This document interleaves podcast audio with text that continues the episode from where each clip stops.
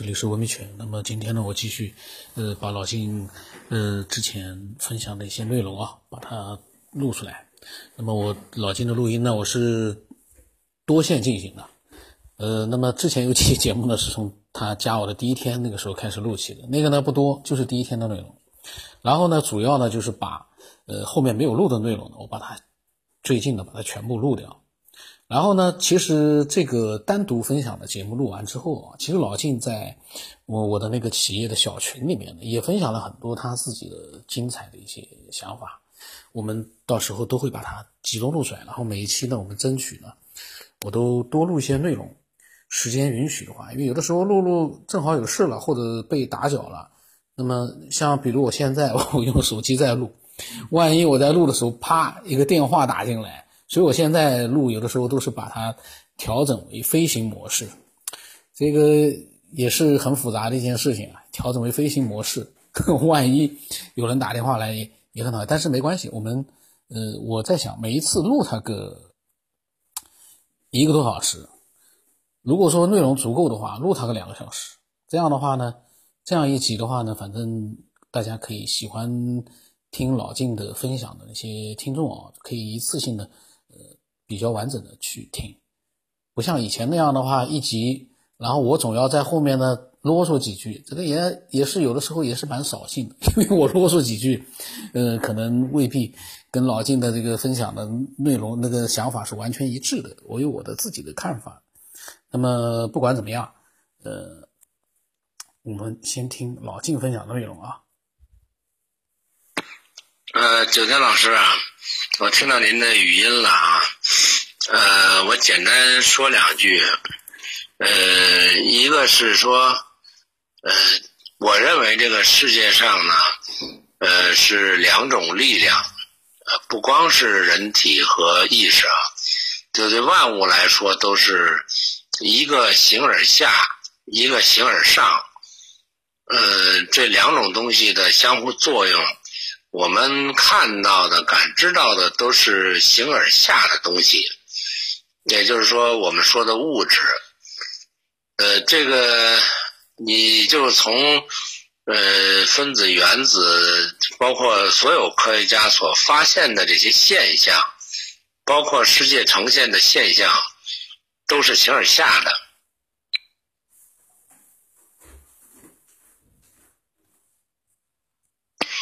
呃，它一定背后有一个呃无形的东西在使它成为形状，也就是说，任何我们看到的形状，都是因为背后有一个能量法则，使它显现出这样的能量、这样的形呃形式。嗯，所以我比较相信这个形而上的东西呢，呃，属于高能级的一种存在状态。然后它决定了这个形而下的一些低能级的，是吧？古代人也说过这个道理。那么现在就是你这个现象呢，在在这个我们所认知的世界上，呃，是很普遍的。包括我们认知的世界的各种物质啊、星球啊，还有这个人体啊，就是不管多么复杂的一种组织结构。呃，它都是有造成它呈现这种状态的一种内在动力。当然，我们可能不不知道这种内在动力到底是怎么运作出这种很复杂的一种构造，但它一定是有它的内在原因，不可能是它自己凭空生出来的。呃，我以前所说的，所以就是对这个科学有质疑的部分呢。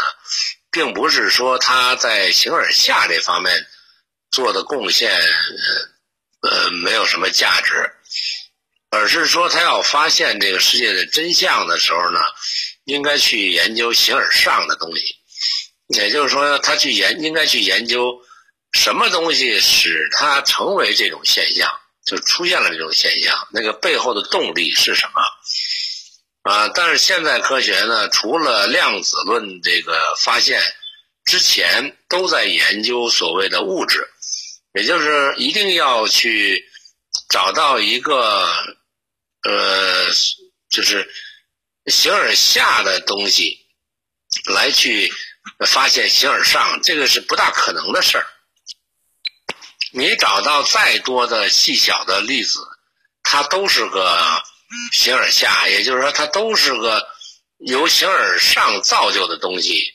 呃，那么你怎么去探知这个形而上呢？呃，这是个无形的东西，它没有形象，你一定要描述一个呃形象出来，说那个没形象的东西一定呈现出一种什么形象。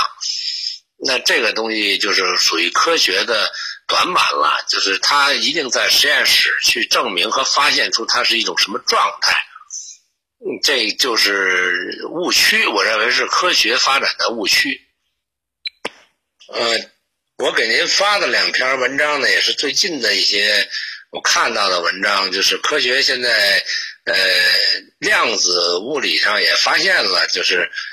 好多好多这个实验实际上是受到人的意志左右的，也就是说，你呃是想让它呈现什么，呃，它就会呈现什么。这个本身就是说明了意识决定呃物质。但是我觉得更深层的来说呢，呃，意识和物质它是同时存在的，也就是也就是说我们。呃，比较在物质层面上去研究问题的时候，呃，它会显示出一种我们的能力范围所限制的一个形象给你演示。所以刚才您说的这个人体的心脏的复杂程度，我倒认为恰恰是反过来说，也就是说，不是说心脏死了以后这个灵魂会走掉。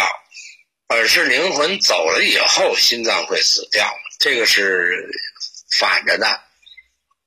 呃，濒死的人都是这么一种呈现，就是他会知道他不行了。呃，这是一个就是呃正常所谓正常死亡，比如说因病啊或因什么正常死亡是这种状态。那么突然死亡状态呢，也是属于呃。这个肉体被摧毁了，比如说车祸呀，或者什么被摧毁了，那他在一刹那是觉得，呃，这个肉体不能承受了，他先去走走掉。而且我认为，身心脏的重要性，呃，不能说它比其他一些脏器更重重要啊。比如说心肝脾肺肾，咱不说四肢这种啊，四肢可能更低级一点。这心肝脾肺肾的这种功能，它是一体的，就是你哪个坏了，它可能都会造成，呃，生命的丧失或者生命能力的丧失。但是心脏呢，它可能就跟这个汽车的发动机一样，就是你你不点火了，那其他的功能再好，你也你也不能驱动了。所以对于灵魂来说呢，这个信号可能比较强烈而已。就是我一看到，一发现心脏不能动了，这个事情其他的都没用了，就是它重要程度可能比其他的。脏器更高一点，呃，但是呃，这个呃，属于意识流的东西，它一定是驾驭或者左右这个呃器具的。也就是说，我们看到的所有的呃现象，包括人体这些东西，它都是被一种背后的能力操纵的，或者说它在背后去驱使你达到这种。现象啊，那种显现，所以各种脏器的东西也是背后的一股能量所驱动的。这股能量并不是说由于我们这个肉体存在才产生的，而恰恰是因为这个能量的存在才产生了肉体，这也是反着的。呃，我为什么说您可以从？呃，我这个事例上来去来去录这个录音啊，就是因为从节目我听来说呢，可能前面我讲的太啰嗦了，这些这些道理的东西呢，呃，能听懂的人可能不是特别多。再一个呢，就是说他兴趣点可能不是一个节目的兴趣点。呃，我可以在这里头介绍，可能您也没听过这些经历，您可以先录这部分。其他的我觉得可以慢慢再再录，因为那个东西，呃，只是一个理论，比较枯燥。我的经历呢，包括两个师傅的练功过程，大概相隔有好几年吧。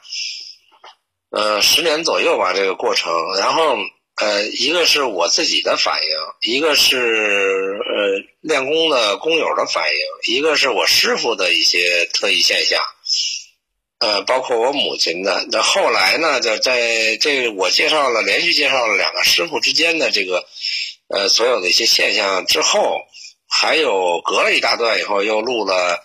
我的同事的一些，包括我老老板，就是就是房地产的老板的一个师爷吧，算是他的一些特异现象。这所有这些特异现象，我认为都可以能够，嗯，算作是耸人听闻的。就是目前在您这个节目里头，五百来期节目里头，呃，除了那个西客站，呃，跟外星人对话的这种经历。我觉得呢，还算比较让我觉得新奇一点。其他的像雨林呀，像他们这些，包括做梦啊、脱呃这个出体呀，呃，还有这个这个预见未来呀，或者呃看见历史啊，这些东西，我觉得都是都是很很一般、很正常的一些东西。呃，因为我见过的、经历过的这些东西，比这些东西听起来都，呃，耸人听闻的多。比如说我的治病能力，那是百发百中。呃，包括这个，我姐姐的孩子是师傅送来的，或者说他预见到，呃，我姐姐怀孕了，啊，包括这个说，呃，可以。看到丢失的东西在哪儿，甚至包括就是我师姐的这个可以看到，呃，灵魂的行为，啊，呃，还有什么这个狐狸投胎，嗯，再再严重一点，就是我师姐那个她有有上天的师傅、灵界的师傅在跟她对话，天天控制她的行为，让让她帮她做事，啊，包括算命的准确度，呃，这些东西，呃。嗯，像我，包括我母亲的这种，呃，经历是可以，可以，不不，呃，就说可以这个，呃，改变瞬间改变现状，就你眼瞅着就改变现状的这种，啊，包括张宝胜的那种这种大搬运术，啊，隔空取物这种这种能力，啊，这都是。都是我身边发生的，不是说听说的故事。呃，最可能让人接受不了的就是，像我这个同事，就是老板的呃师爷，他的能力，就是那个上海的马叔，他的能力，呃，可以说是跟动物对话啊，那个指挥一些就是呃狗啊什么这些动物，就完全听他的指挥。甚至于他后来才还跟我说，他现在做的是，呃，就是封神，呃，这听起来都都非常耸人听闻的，包括看到残留信息啊和这个，呃，风水怎么去调整风水这些东西都是都是历历在目的，就在我身边发生的，所以我认为，像雨林那些即时感那东西都属于小儿科了。因为我听您那个录音的速度呢，可能离我要讲这个故事的这个这个呃那那那那一段还差的挺远的，所以我觉得可能嗯那一段大概都是一些呃随想的一些议论吧。呃，然后可能大家听起来不是特别的觉得理解啊，或者说可能你你这都属于一种梦话瞎扯。其实对我来说，因为我经历了这么多的这些特异的东西，我自然会从逻辑上认为这些东西不可能是一种欺骗，对吧？因为毕竟在我身上都发生过，呃，所以我在这个基础上去推导或者在。悟一种世界到底是什么，怎么回事？嗯，包括我去学习，呃，这些形而上学的东西啊，包括探索，包括这个了解科学的东西，就对比，去发现呢，就是科学它总是在找一个有形有款的东西，无论多大，无论多小，它总是在这里头跳不出去。那么你经历的东西呢，全都是无形的，而且呢，它确实存在的，啊，有影有声。你但是你说怎么去证明它存在？我没法证明，因为我只有我一个人经历，没有第二个人经历。你说你怎么证明？对吧？没法证明。我我去治病的这种能力，我感知的这种能力，就只有我自己知道，我不可能是让别人知道。就就举个例子说，呃，就是比如说我饿了，我渴了，你说这个事情你跟别人讲，别人能够体会吗？是吧？除非他是有饿的感觉和和这个体会同时的体会，他会理解你，是吧？那那我经历的特异现象，他也经历过，他可能会理解。那这科学界没经历过，他怎么会理解你呢？不可能的，对吧？呃，这个佛家说呢，这条路只能你自己去走，因为呃，这个法器就是人体，人体是你自己的，你只能自己去。经历这个，你别人替你不了，就不能他替你经历这个，所以咱们一直期待于说，科学家发明出一个什么成果来以后，能帮助咱们成佛啊，能帮助咱们这个呃看到什么更更多的东西，这个其实就不是很现实，因为嗯，比方说，你说我我饿了，我渴了。那科学家发明一种设备，说我替你吃，我替你喝，然后就你就不饿了，你就不渴了。你你说这这事儿可能吗？对不对？啊，我想上厕所，然后科学家说你买我这仪器吧，然后你打开一分钟，然后你那个呃就就就就不想上厕所了，而且就就就全给你整干净了。你你这可能吗？这个对吧？呃，就是春江水暖鸭先知，你必须是亲力亲为的一些东西，你是不可能被科学替代的。呃，但是我觉得您可能挺忙啊，所以，呃，如果把我的这些这么多的一些分享的，都想发表出来，我觉得挺困难的。所以呢，就是说，咱们是不是能够就直接去说一些案例，就是我经历过的、亲身体会的一些案例？这可能对大家更有启发性一些，就光比光听你这个，呃，光听你这个这个枯燥的一些模型啊、逻辑啊或一些理论呐，可能会更生动一点啊。就是就你不用说，他可能心里头也有这种感觉，然后一听你这个案例，他可能会有启发，对吧？我觉得能不能就是，呃，先录一些这些东西给大家听一听，我觉得可能。一个是对大家启发性好一点，一方面呢，就，嗯，可能对这个节目的趣味性也也好得多，比比较有吸引力啊。因为这个确实我来，对于我来说太，太奇怪了。包括我听你这几集有一个，呃，就专门研究这方面意识方面的一个一个专家啊，呃，我不知道他有没有这些经历啊，还是说就是他完全从。呃，听闻上去解释啊，还是说从一些一些听来的、看来的资料上去研究这东西啊？但是你呃，像我这种经历的，我都是亲身体验过的，都是都是眼前发生的东西啊。这个你让我现在去解释，我认为很好解释啊。这个意思是怎么回事？我觉得说的很清楚，没有什么很特殊的需要研究探讨的，只不过是你要非要去把它。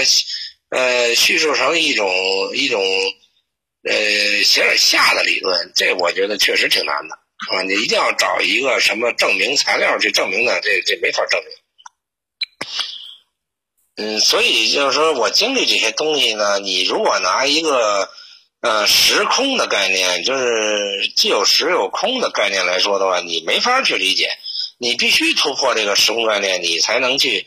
解释这个东西，所以我一直这么多年去，呃，想要找到一个答案的，就是要突破这个。那你你你包括科学的一些证明，就是量子物理，我很关注，就是因为它接近这个了，而且它已经发现了。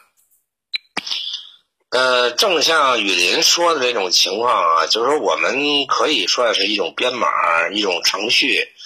呃，其实我说还不是说光是程序。呃，程序的概念还是有时间的延续的东西，就是你先后的这个概念还是二维的，二维对立呃，这二元对立的，还是一个三维时空的一种一种想象。其实它就是说，从这个宇宙一呼一吸过程，它永远是这样，就它就从来就你所有的发生的这个细枝末节的东西，它都是定死了的。也就是说，我们人类活得很凄惨的地方，就是你不知道你在走程序，这是很一点问题都没有，它就是这样的。你除非呢。你去改变，但是你根本就改变不了，因为那是个趋势。就像那个算命说你有什么难，你就是再注意，你你就避免不了。因为什么？那那是必然条必然东西。你除非你跳到另外一个层级，你高于他的时候，你可能会逃避，对吧？你的肉体会逃避，但你的灵魂逃避不了。你你你你你你，或者你灵魂能逃避，你的肉体逃避不了。那换句话说，像雨林这种情况也很好解释。这个事件会出现 n 多种情况，就是你可能是 n 多个你，你将来你现在改变了以后，你会出现，比如说因为改变以后的结果，但是你没改变之前的结果，它也同时存在，它有 n 多个雨林存在，这这是很正常的事儿。你说它的趋势是这样的，你预见到了，然后你去改变它。能不能改变？完全能改变，但是你改变了的这一个因果，跟你没改变的因果没有关系，啊，就是他没改变那个，它仍然存在，就是那那个，呃呃，那个环境下所延续的后期的结果，它存在。但是你说我看到了以后，我去改变它，改变完了以后，改变以后的结果跟那个不同，但它同时存在的，就是可能出现两个雨林、三个雨林，它这是同时存在的。那只不过是我们的观念认为不可能存在两个雨林，你你才你才导致了你你的疑惑，对吧？不是这样的，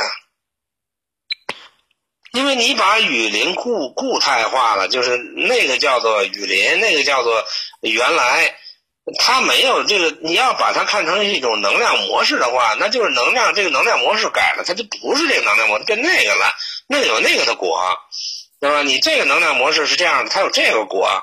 改了就不是它了，就变成那个果了。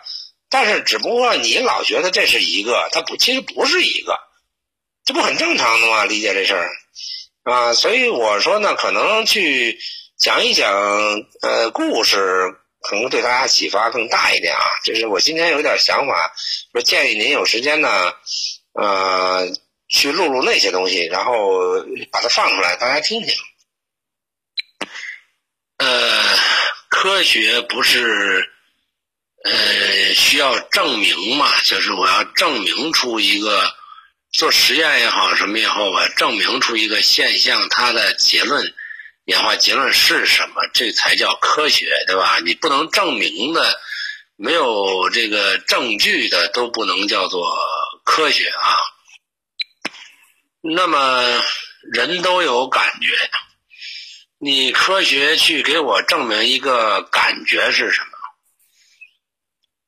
对吧？就是我渴了，我饿了，我疼了，我难受了。你给我去用实验室的方式，你去给我证明一下我这个感觉啊是是什么？欲望是什么？我想什么了？为什么会这么想？你给我证明一下，你给我做个实验。是什么样的一个粒子运动造成了我这个，呃，会产生这种感觉？你去证明一下，对吧？呃，那么，那你说，呃，如果不是被证明的，都不是科学的，那我们的感觉都不科学。科学连人最基本的感受都不能证明它是一种物质存在现象。岂不是科学研究半天很可笑吗？科学发现，包括医学，只能去证明说，我脑的大脑的这部分如果没有能力的话，或者缺失的话，会丧失一些，比如说语言记忆啊，或者什么记忆。然后推导这部分脑子就是呃记忆这一块的，你这个推导逻辑本身就有问题。假如说我是个雷达呢，对吧？我这脑子这部分就是一个雷达扫射这个面的能力，那我提取我这个脑这部分就是提取工具，它并不等于我是记忆工具啊。也就是说，我们雷达去捕捉信号的时候，你雷达坏了，捕捉不到信号了，你说那信号是记在雷达里，你这不是很容易理解的一个问题吗？就它并不是这信息储存在雷达里啊。那我们为什么一定认为人脑就是储存记忆的这个库呢？前两天还听了一个讲课的说，心脏是人记忆的一个呃主要器官，就是呃哈尔滨有一个叫老杨的换心脏，换完心脏以后呢，他变成另外一个人了。那他认为就是这是返老还童了，是一个年轻人的心脏，然后他就变得脾气暴躁，成为一个年年轻人了。然后一去测他的大脑的兴奋度呢，比这个原来他那兴奋度高得多。然后科学家、医学家就得出一结论，说这个心脏是指挥，呃，就是造成大脑兴奋的一个主要原因。我觉得这这简直是太扯了，这事儿。呃，现代科学总是要找个东西在哪儿。呃，就是说你换了一个心脏，那这个心脏的功能它会改变人脑，改变什么东西？就是它把所有的你的现象都归结于你换了一个心脏，然后那一个呃，它的所有的这东西都由心脏起的。我觉得这属于。哎，这哎呀，怎么说呢？就是小孩他也不会这么想吧，就是特幼稚这种想法。其实让我来理解这事儿特别简单，就是呃，死去的那个年轻人，他呢就是整个的灵魂没有地儿去。那你换了心脏，他认为有着有着落了，他就在你身上附体了，或者说。他把你原来那个那个，呃，你换心脏时，实际上就等于你死亡了。然后他替代你原来的那个那个灵魂，他来跟着这心脏一块进到你身体来了。然后通过你的心脏手术的重新磨合，他又成为一个新生人了。那他就带着这个呃原来这个心脏的这个人的灵魂，呃，去重新做人了。他所有的表现其实都不是心脏来的，而是这个灵魂带来的。新的灵魂在指挥这个一个老的大脑，呃，就像一个呃高手的司机去开一个呃，就是男人开车、女人开车啊，不是说不是说说女人开车不好，就是说你一个高手和一个低手开车的方式不一样，然后。这个低手不开了的时候换高手了，你这台机器他表现出来的状态，他肯定跟你原来不一样，人家开的很溜啊，对不对？所以他表现出他的机动性能力都比你原来强，不是因为你的车变了，是因为你的司机变了呀。你司机是高手啊，对吧？他他动力强啊，他能够呃玩出很多花活来，对不对？所以你显示出呃你你整个人返老还童了或者什么。那不就是人家看着车开的帅了吗？不就这么点事儿吗？所以有时候我看这些东西啊，我觉得特别可笑啊，就是就是呃，我们还老在一些呃这个这个牛角尖里就来回去钻和探讨，呃，然后特别不明白这个意思的时候，他就呃在里边一定要追求出一个可。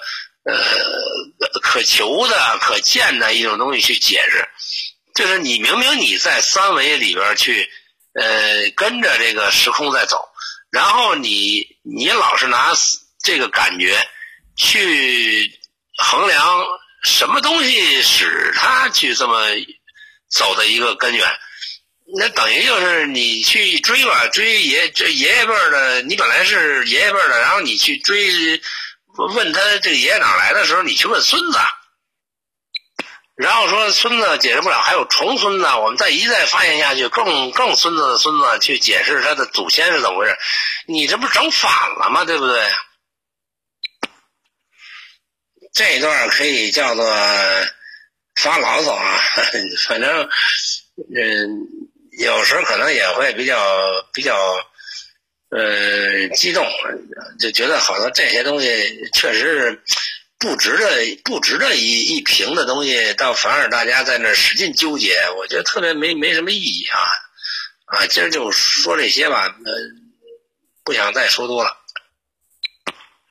中国有句成语叫“南辕北辙啊”，也就是说，你再具备精良的设施，你再有高科技手段，啊，你再有这个人才辈出，你方向反了，你你说你去耗费多大的能力，等候多长时间去？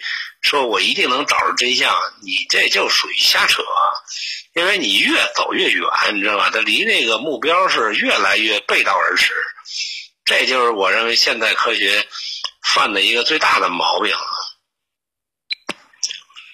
因为就是你，你永远在形而下的这个范畴之内去发现真相，你就不能够去想一想形而下是谁造成的。西方认了这么多年上帝啊，那上帝到底是怎么运作的？和是他是谁？他怎么什么一种方式？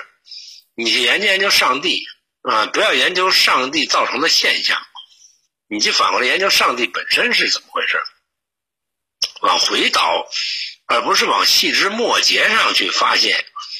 呃，换句话说，你去看宇宙一百三十七亿光年之外，你看七百多亿有什么用啊？对吧？能能找着你是怎么回事吗？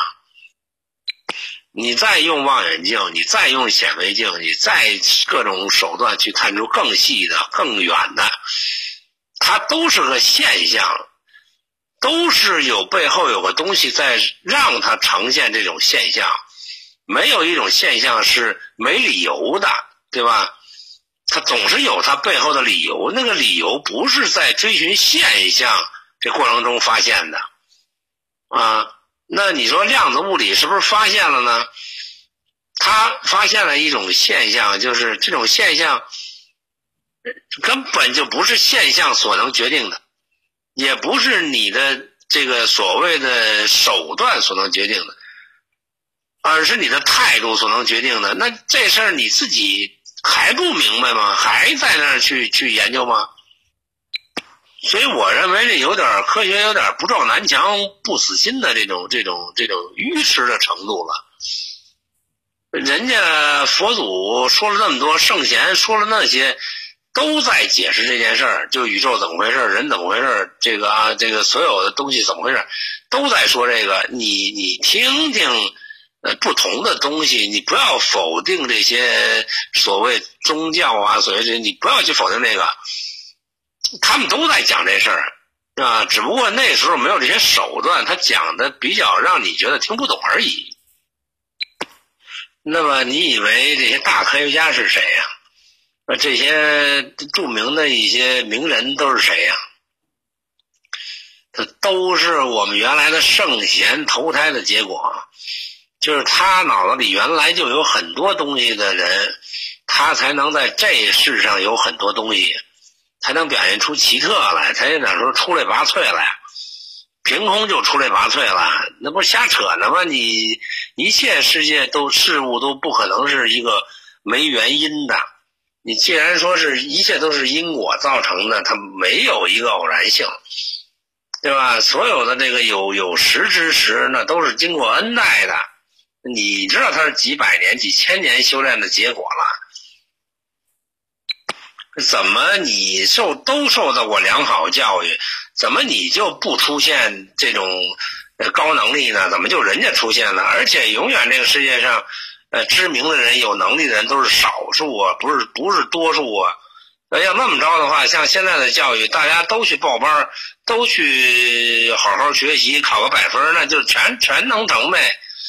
那那不可能的事儿，成功人士只占百分之一到三，对吧？那那那那那那非常少人物，他不是他学来的，他呃，就算是他学，也是原来有学的这种这种惯性所在。他有已经前世有多少次的呃这个这个经历了，他有多少次经验了，他有多少次的功夫在里头了，他才能娴熟的发挥。所以说，你不承认灵魂是不死的，你不承认说是这个意识是呃轮回来的，或者说是进化来的，你怎么会有一世之间就能够成名的这么一种可能性啊？啊，别人怎么不成啊？就你成啊，对吧？你他都是有机缘的，有深层机缘的东西。那机缘的东西在哪儿带着呢？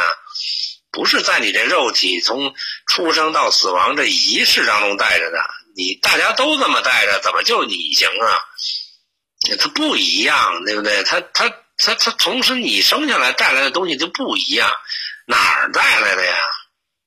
他灵魂带来的，他灵魂就没死过，他一直就轮回过，他几世当中都是伟人，他这生这生不可能是个平凡的人，因为他的意识流从骨子里就跟你不一样。同样一个问题，他就不那么看，对不对？他那不那么看的动力从哪儿来啊？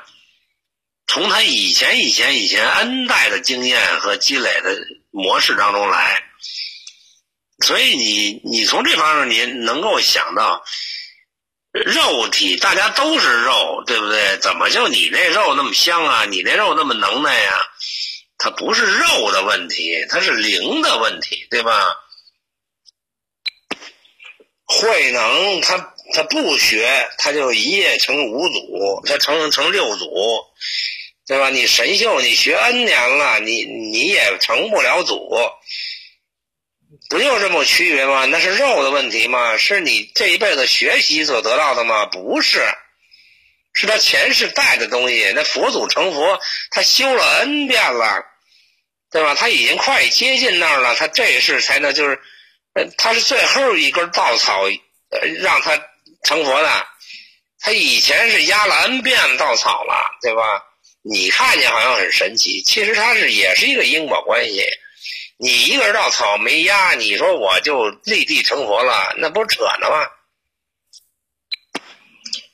所以佛家有一句话特别有意思，他说因果关系是怎么回事呢？你是想知道你前世怎么样，你就看你今世，对吧？你今世就是你前世的延展，你什么德行就就能说明你前世什么德行。啊，然后你想看你将来是怎么样，你也看今世，你今世混到什么程度，你你心里头修炼到什么程度，你下辈子你就能看出你将来会是个什么样，都在看今世，不是说佛修来世，不是这么一个意思。你他都是有这个连续性的，对吧？你前世是一个心地坦荡的人，你这世不可能是一个呃鸡鸣狗盗之徒，对不对啊？你你你你这事是个君子，你说我下辈子一定是个小人，那不可能。你说我这辈子贫穷，你你说我下辈子祈祷一下，托生一好人家，我就富有了，你那叫瞎扯，对不对？你这辈子贫穷，你下辈子还贫穷，你除非你你去主观能动性，你这辈子改不贫穷了，你下辈子才能不缺钱花，他就是这么回事儿。但是你这辈子为什么贫穷啊？是因为你上辈子缺德，你就是把钱闹光了，或者上辈子你就是没积攒，你这辈子得还得从积，这都是前后有连带关系的。什么连带的这些东西，肯定不是肉体，对吧？肉体你死了，你连带什么呀？什么都没带走，你这次所有的钱财你都没带走，你生来你就有钱财吗？没有。一穷二白来的，一穷二白走，你有什么连带关系啊？对吧？所以肉体它就是一个器具，真正起作用的是你那个灵魂深处的东西，那东西没死过，它一代一代在传承，那个叫进化论，那个是一点不错的。它因因为你的所有的因缘，它在一点一点进化，有的往好了进化，有的往坏了进化，根据环境不同，它产生的效果。结果就是不一样的。说不说了，又说一堆啊，真不说了。假如说这个灵魂是另外一个呃维度空间的社会存在的话，那么仿造我们这个世界啊，这个灵界存在的社会，岂不是也很复杂？也有各种这种行政啊、组织啊、这种好恶啊，呃，这一系列的东西存在嘛？因为它毕竟是呃由我们现实社会的灵魂体所呃这个修炼的，他肯定带着我们这社会的一些。一些模式，如果这么设想一下的话，那些历史上的呃传说也好，文学作品也好，所描绘的一种灵界的东西，你怎么知道它就不一就肯定是假的呢？对吧？就是它怎么可能就是一个肯定是没边没样的编造呢？假如说我们意识里头存在过的东西，像什么龙啊、传说啊，所有这些东西都不是凭空捏造出来的，它都是意识深处有一些反应反出来的。那也就是说，这些东西确实它存在过，甚至于它不是存在在我们这个世界，它存在在呃灵魂所在的世界。甚至于说灵魂背后的世界，这有什么不可以想象的呢？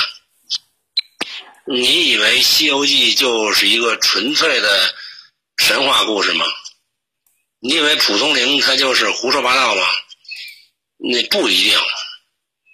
你因为你比如说扁鹊，他看病，他能看到你骨子里，你看不到，对吧？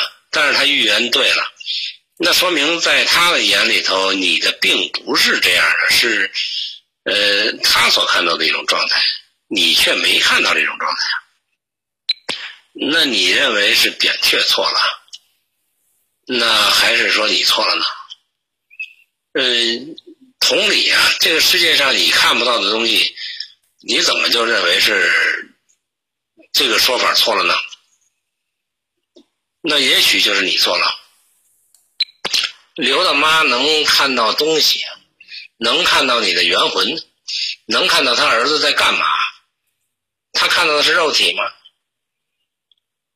他其实看到就是你这个灵魂体的东西，他在指挥肉体做什么，对吧？或者说他在看到残留的影像，那东西在那儿，他就一定有一个能量模式，他看到那个模式的在哪儿运作，而且这已经是穿越时空了。没有时空界限啊，在他脑子里全部呈现。你这说明什么呀？是吧？说明科学就是应该从可看见、摸得着的人的这眼睛能力去衡量的吗？完全不是啊！说不说又说了，哎呀，就是今天不知道怎么了，有点压不住情绪。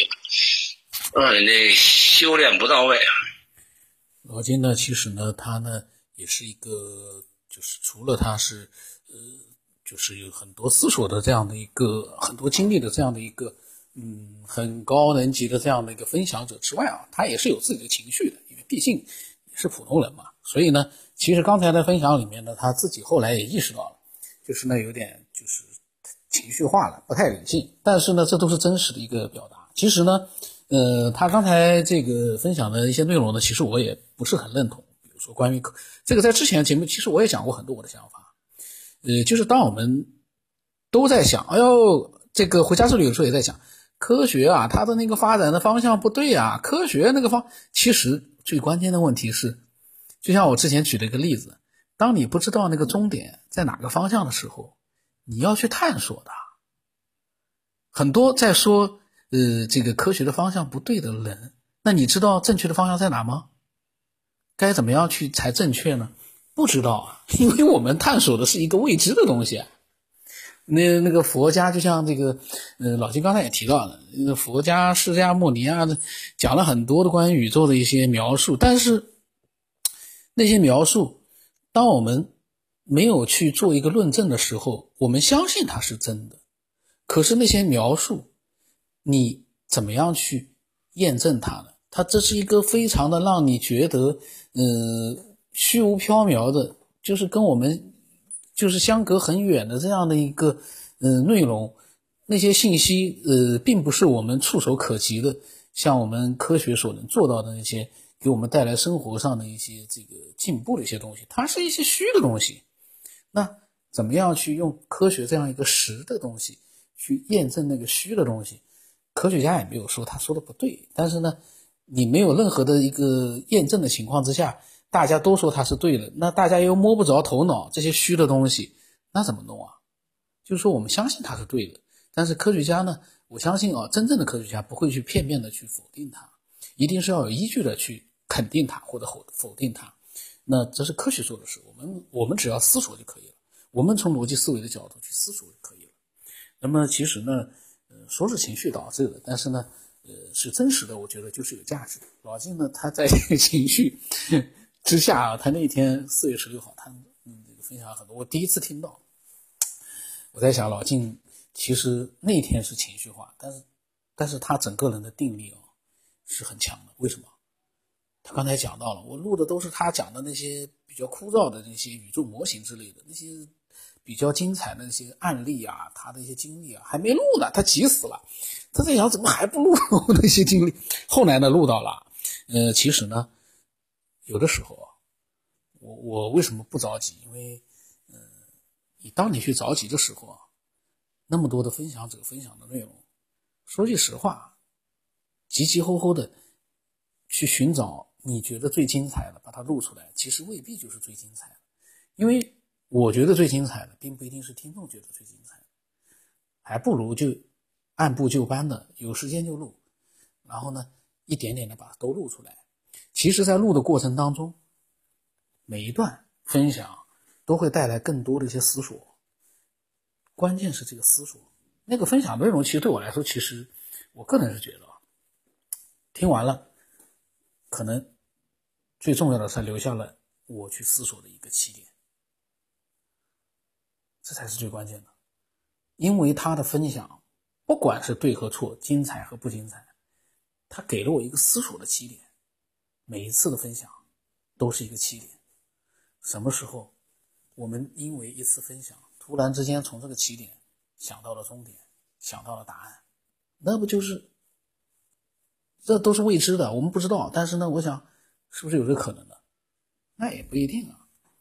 那么我当时呢，他说他情绪化了，要我删掉，他叫我把他后面那个删掉。我刚刚听到，刚刚看到。哦，我还没听呢，我都没听。呃，我觉得呢，如果不是什么特别那个过分的话呢，我我到时候看嘛，因为 你再情绪过分，我想也不会乱说到什么地步的。呃，应该没问题吧？是什么内容啊？我没听呢。这是。去年一年前啊，这个老金分享内容，然后呢，呃，我呢当时也没听，一直到现在我刚刚才听到，这个是对老金来说心里面很火，但是呢，我希望他他能把这个火压制住，呃，能够通过这样的一个就是这样的整个的一个一年的一个过程啊，是不是有一些新的想法能够分享分享？这个是我倒是。比较期待的，老金啊，我刚刚录到就听到你讲的那个想法，那个这个是四月十八号的，四月十八号后来的呢，还有一些录音也很多。那么下一次录，这一次我估计时间已经蛮长了，可能已经有一段有一个小时了吧，我估计我看一看，我还没到一个小时，嗯，但是内容上已经很大了。那么不管是你认同老金的。分享，或者是有一些不同的看法，都可以，呃，分享过来。然后呢，添加我的那个科学的微信号，x 五三四七八五八四五，这个是我科学的微信号。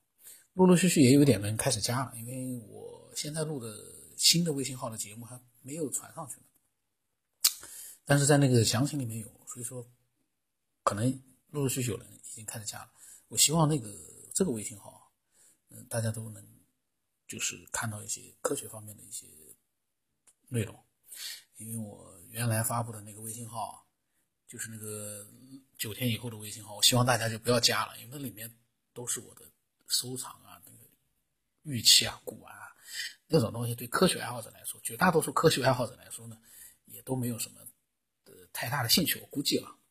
呃，当然了，如果说你要买一个挂件送人的话呢，你可以跟我讲，那个没问题，在科学的号里问我也可以。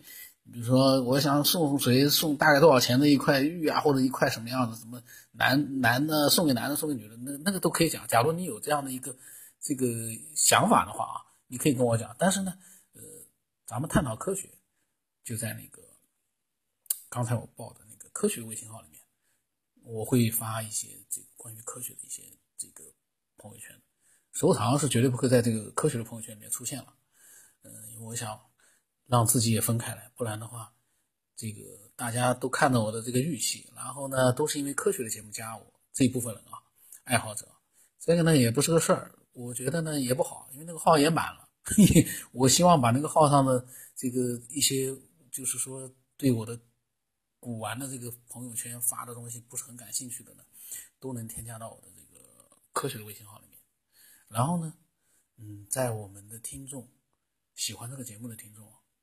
就是科学边缘的这样的一些思索者越来越多之后呢，我们可以再去考虑，是不是能够做一些对这个世界的这个宇宙的探索，包括我们人性的探索，更多的一些除了录音之外的事情。那么今天到这里。